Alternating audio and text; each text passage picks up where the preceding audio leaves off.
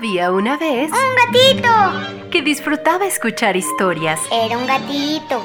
que le leyeran cuentos. Es un gatito. Él amaba todo lo que hiciera volar su imaginación. Sí, es un gatito. Así es, me refiero a un gato, pero no uno cualquiera. Bienvenidos a los cuentos de Sakuchan.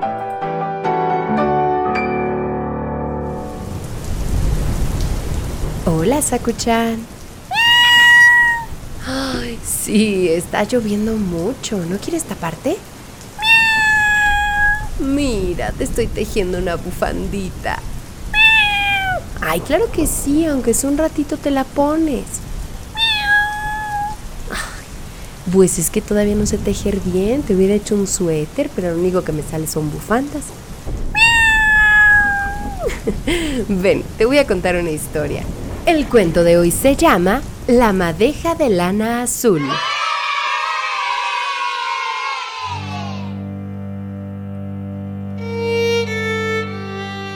La pequeña Mariló caminaba de la mano de su madre por el mercado de antigüedades de la ciudad.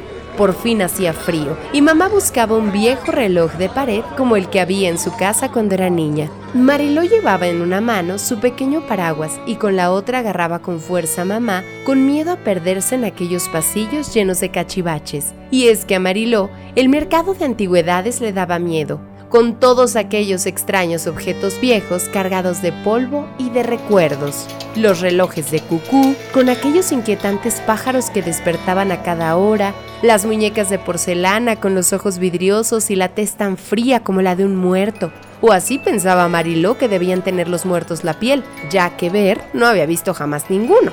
Los cabeceros de las camas con figuras femeninas de peinados extraños, las mesitas con olor a madera seca y cajones donde nadie sabía lo que uno podía encontrar. Pero de repente, algo entre todos aquellos puestos de antigüedades le llamó la atención. Se trataba de un tenderete lleno de vivos colores.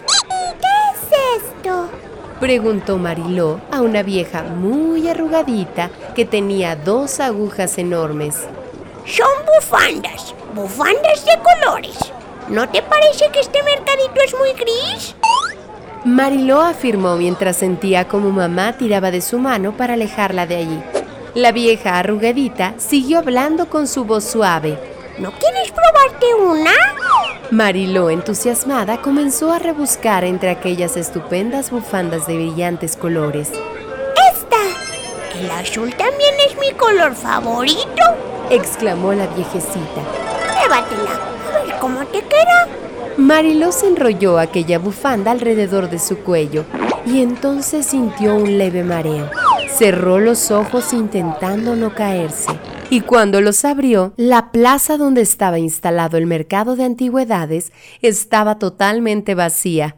¿Dónde está mamá? ¿Y la señora de las bufandas? ¿Dónde está todo el mundo? Mariló corrió asustada y tomó la primera calle que encontró.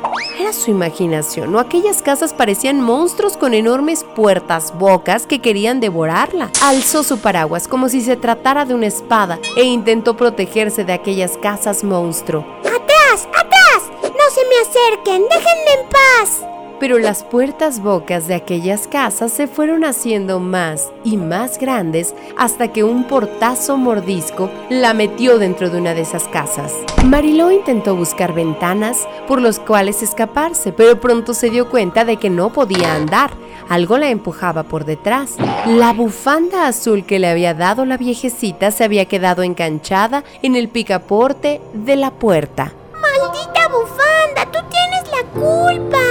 Así que tiró y tiró de ella hasta que la bufanda azul se fue deshilachando, enredada en el picaporte de aquella horrible casa monstruo, cuando Mariló estaba a punto de convertir la bufanda en una simple madeja de lana sin forma alguna, un sonido estridente la sorprendió.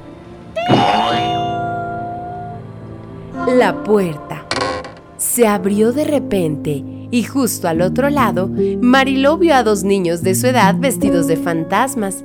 ¡Feliz Halloween! ¿Nos das caramelos? ¡Feliz Halloween! ¿Nos das caramelos? Mariló miró a su alrededor y descubrió que la casa monstruo había desaparecido y que en su lugar se encontraba el confortable salón de su casa. ¿Lo habría soñado todo? Entonces vio una madeja de lana azul tirada sobre el suelo y comprendió. Colorado, este cuento ha terminado. El que se quedó sentado se quedó pegado. Sí, todo estuvo muy raro, ¿no? Porque si era un sueño, pues al final ahí estaba la lana. Bueno, pero la bufanda al final la ayudó.